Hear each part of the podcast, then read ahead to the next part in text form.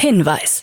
Startup Insider übernimmt keinerlei Haftung für die Richtigkeit börsenrelevanter und unternehmensbezogener Daten.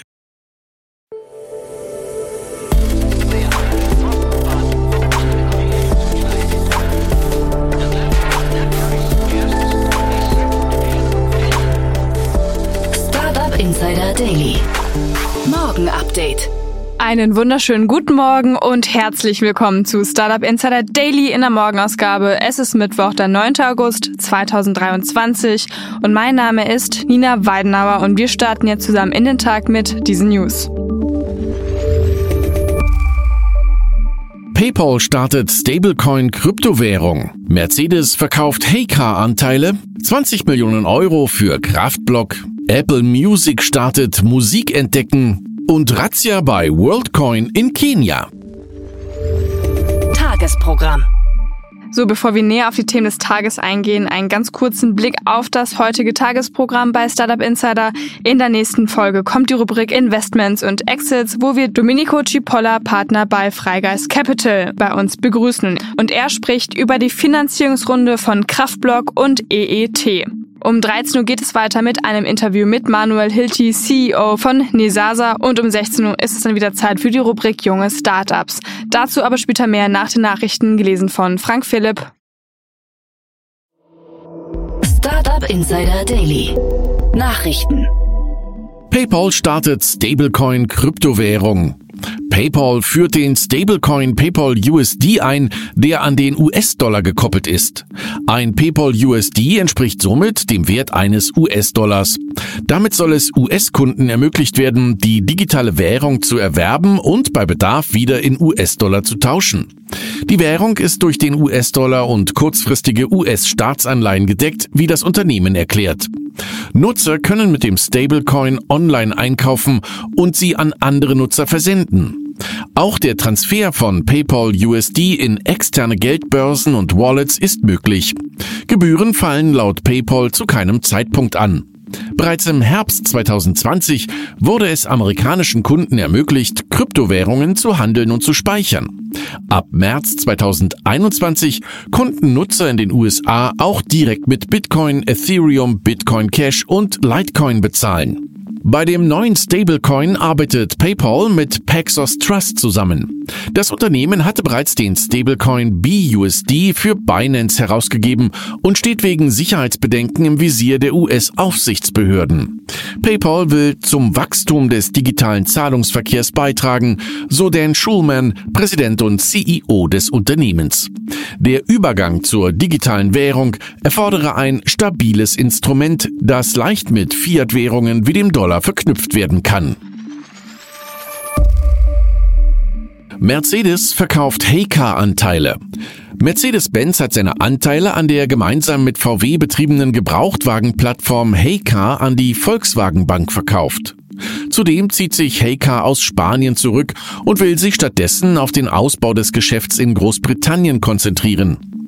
Nach Entlassungen im vergangenen Jahr sollen erneut rund 120 Mitarbeiter das Unternehmen verlassen haben. Der deutsche Markt soll künftig keine große Rolle mehr spielen. Nach Angaben einer Mercedes-Sprecherin hat sich das Unternehmen aus strategischen Gründen von der Beteiligung getrennt. Man wolle sich künftig auf den eigenen Online-Shop konzentrieren. 20 Millionen Euro für Kraftblock. Das saarländische Speichersystemhaus Kraftblock hat sich in einer Series B Finanzierungsrunde 20 Millionen Euro gesichert. Unter der Führung von Shell Ventures haben sich mehrere weitere Investoren beteiligt, darunter der belgische VC Finindus, More Strategic Ventures, ANG Energy Transition Tech Fund, Tech Energy Ventures und Future Industry Ventures. Kraftblock ist ein Hersteller von nachhaltigen Hochtemperatur-Energiespeichersystemen und will die Dekarbonisierung der Schwerindustrie beschleunigen. Kürzlich gab Kraftblock ein Projekt mit PepsiCo und Eneco bekannt. Wir haben gezielt Investoren ausgewählt, die ihre Wurzeln in Branchen wie der Lebensmittel-, Stahl- und Energieindustrie haben und uns helfen werden, unsere führende Marktposition zu festigen, erklärt CEO Dr. Martin Schichtel. Über eine Million Beschäftigte in der IT-Branche. Erstmals hat die Zahl der sozialversicherungspflichtigen Beschäftigten in der IT-Branche die Marke von einer Million überschritten. Das ist ein Anstieg um acht Prozent im Vergleich zum Vorjahr, wie die Bundesagentur für Arbeit in Nürnberg mitteilte. Der Zuwachs seit 2013 beträgt 60 Prozent. Allein im Jahr 2022 wurden durchschnittlich 24.000 offene Stellen in IT-Berufen gemeldet, ein Plus von 27 Prozent gegenüber 2021. Der Bedarf an Fachkräften ist in einigen Bereichen nach wie vor hoch. Trotz der positiven Zahlen sind in Deutschland rund 27.000 arbeitslose IT-Fachkräfte auf Jobsuche. EU prüft Figma-Übernahme. Die Europäische Kommission hat Bedenken wegen möglicher Auswirkungen auf den Wettbewerb bei interaktiver Produktdesign-Software geäußert, sollte Adobe wie geplant Figma für 20 Milliarden US-Dollar übernehmen. Die EU befürchtet, dass Figma daran gehindert werden könnte, ein ernsthafter Konkurrent von Adobe auf dem Kernmarkt zu werden. Die EU prüft nun, inwieweit die Bündelung der Produkte bei Adobe den Wettbewerb beeinträchtigen könnte. Sowohl Adobe als auch Figma haben angekündigt, die Übernahme bis Ende 2023 abschließen zu wollen. Apple Music startet Musik entdecken. Ähnlich wie Spotifys Mix der Woche bietet nun auch Apple Music einen algorithmisch bestückten, personalisierten Sender für seine Nutzer an. Dort sollen nur Titel gespielt werden, die die Nutzer noch nicht gehört oder einer Sammlung hinzugefügt haben. Anders als bei Neue Musik für dich, wo nur Neuerscheinungen laufen, spielt das Alter der Titel keine Rolle. Im Gegensatz zur Spotify-Variante wird Musikentdecken laufend aktualisiert und nicht nur jeden Montag. Zudem ist das Angebot von Apple endlos angelegt und nicht auf eine begrenzte Playlist beschränkt. Zooms KI-Training nur nach Zustimmung. Zoom hat seine Nutzungsbedingungen geändert, nachdem Kritik am umfassenden KI-Training mit Nutzerdaten laut geworden war. Nach den aktualisierten Nutzungsbedingungen des Unternehmens ist nun die Zustimmung der Kunden erforderlich, bevor KI-Modelle per Video, Audio oder Chat trainiert werden können. In einem Blogbeitrag stellt Zoom außerdem klar, dass die Daten nach der Freigabe für das KI-Training ausschließlich zur Verbesserung der Leistung und Genauigkeit der eigenen KI-Dienste verwendet werden.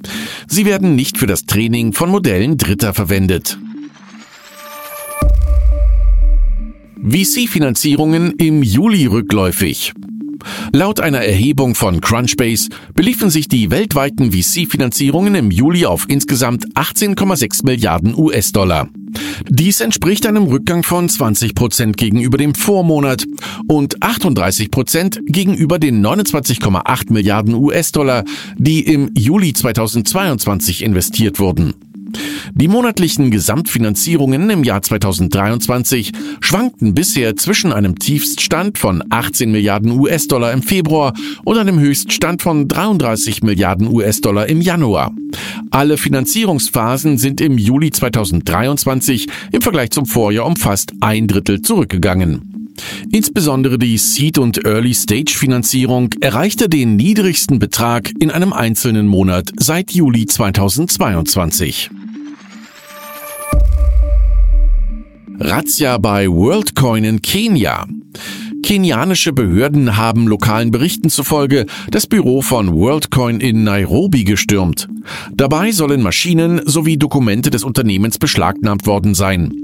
Wenige Tage zuvor hatte die kenianische Regierung das umstrittene Projekt von OpenAI-Chef Sam Altman wegen angeblicher Missachtung der strengen nationalen Datenschutzbestimmungen verboten. Im April hatte der kenianische Datenschutzbeauftragte noch grünes Licht für WorldCoin gegeben. In einer offiziellen Stellungnahme widerriefen die Datenschützer allerdings diese frühere Einschätzung. Nach weiteren Prüfungen seien eine Reihe von regulatorischen Bedenken festgestellt worden. Palantir enttäuscht mit Umsatzprognose.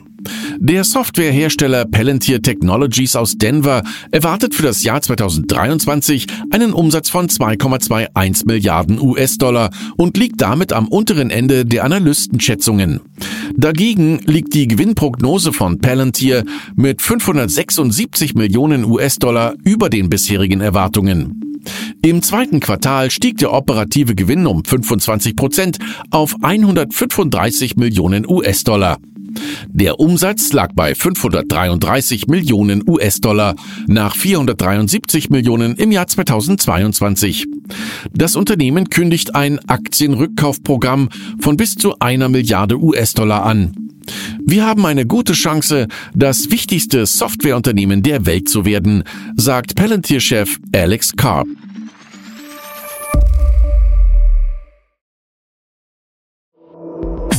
Insider Daily. Kurznachrichten. Das Stuttgarter KI-Startup SiriAct hat eine Seed-Finanzierung in Höhe von 5 Millionen Euro erhalten. Angeführt wurde die Runde von Point9 und Air Street Capital. Das Unternehmen nutzt ein Transformer-Modell, um Lagerrobotern zu ermöglichen, Greifpunkte auf beliebigen Objekten ohne jegliches Training zu erkennen, wie CTO und Mitgründer Mark Tuscher erklärt. Das Gehirnimplantatunternehmen Neuralink von Elon Musk hat in einer Finanzierungsrunde 280 Millionen US-Dollar für die Weiterentwicklung seiner Technologie erhalten. Angeführt wurde die Runde von Peter Thiels Founders Fund. Das Unternehmen gab nicht bekannt, zu welcher Bewertung die Mittel aufgenommen wurden. Im Juni wurde Neuralink mit rund 5 Milliarden US-Dollar bewertet. Laut einer Bitkom-Studie haben 44 Prozent der befragten deutschen Schülerinnen und Schüler Interesse an digitalen Berufen, unabhängig von Schulart und mit geringen Geschlechterunterschieden. Bitkom-Präsident Ralf Wintergerst betont die Notwendigkeit, digitale Kompetenzen flächendeckend zu vermitteln und eine geschlechterneutrale Berufsorientierung zu fördern. Das Climate Tech Efficient Energy, Entwickler einer umweltfreundlichen Kältemaschine namens E-Chiller, sucht dringend einen neuen Investor, um finanzielle Unterstützung zu erhalten. Trotz vielversprechender Technologie und namhafter Kunden wie Siemens und das Deutsche Zentrum für Luft- und Raumfahrt ist das Unternehmen aufgrund rückläufiger Investitionen im Klimatech-Bereich von wirtschaftlichen Schwierigkeiten betroffen.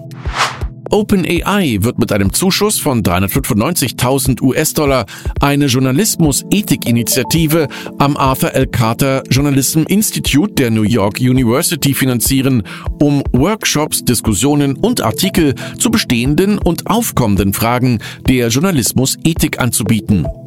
Diese Initiative zielt darauf ab, Qualitätsjournalismus zu fördern, den OpenAI zur Schulung seiner Algorithmen benötigt. Und das waren die Startup Insider Daily Nachrichten für Mittwoch, den 9. August 2023. Startup Insider Daily Nachrichten. Die tägliche Auswahl an Neuigkeiten aus der Technologie- und Startup-Szene. Das waren schon die Nachrichten des Tages, moderiert von Frank Philipp. Und jetzt zu unserem Tagesprogramm für heute. Nach dieser Podcast-Ausgabe ist es mal wieder Zeit für die Rubrik Investments und Exits und dort begrüßen wir heute Domenico Cipolla, Partner bei Freigeist Capital und er spricht über zwei spannende Finanzierungsrunden. In einer Series B hat der saarländische Hersteller von nachhaltigen Hochtemperatur-Energiespeichersystemen Kraftblock 20 Millionen Euro unter der Führung von Shell Ventures eingesammelt. Freigeist Capital ist bereits seit 2018 mit on board bei dem Startup. Außerdem das Grazer Photovoltaik-Startup Startup EET hat ein Investment in Höhe von 6,5 Millionen Euro erhalten. Mehr zu den Finanzierungsrunden dann in der Podcast-Folge nach dieser Podcast-Folge. In der Mittagsfolge sprechen wir dann mit Manuel Hilti, CEO von Nesasa. Das Schweizer Startup bietet eine SaaS-Plattform für die Connected Trip Automatisierung von Reiseplanung, Buchung und Management an. Die Reisesoftwarefirma hat nun in einer Finanzierungsrunde 4,7 Millionen US-Dollar eingesammelt. Um 16 Uhr geht es dann weiter mit unserer Rubrik Junge Startups. Ihr wisst ja, das ist unser Format, wo sich jeden Mittwoch drei junge Startups vorstellen, quasi wie ein kleiner Pitch. Den Anfang macht heute Novum State. Das Startup digitalisiert mit seiner Plattform den Hausverwaltungsmarkt. Alpsware hilft mit seinen Dienstleistungen kleinen und mittleren Unternehmen bei der Digitalisierung. Und letzter Gast für diesen Mittwoch ist Fabel. Und das Startup hat wiederum eine digitale Pflegeplattform entwickelt. Also viel Spaß mit dieser Folge. Das war es jetzt auch erstmal von mir, Nina Weidenauer. Ich wünsche euch noch einen guten Start in den Tag und wir hören uns dann morgen wieder. Macht's gut!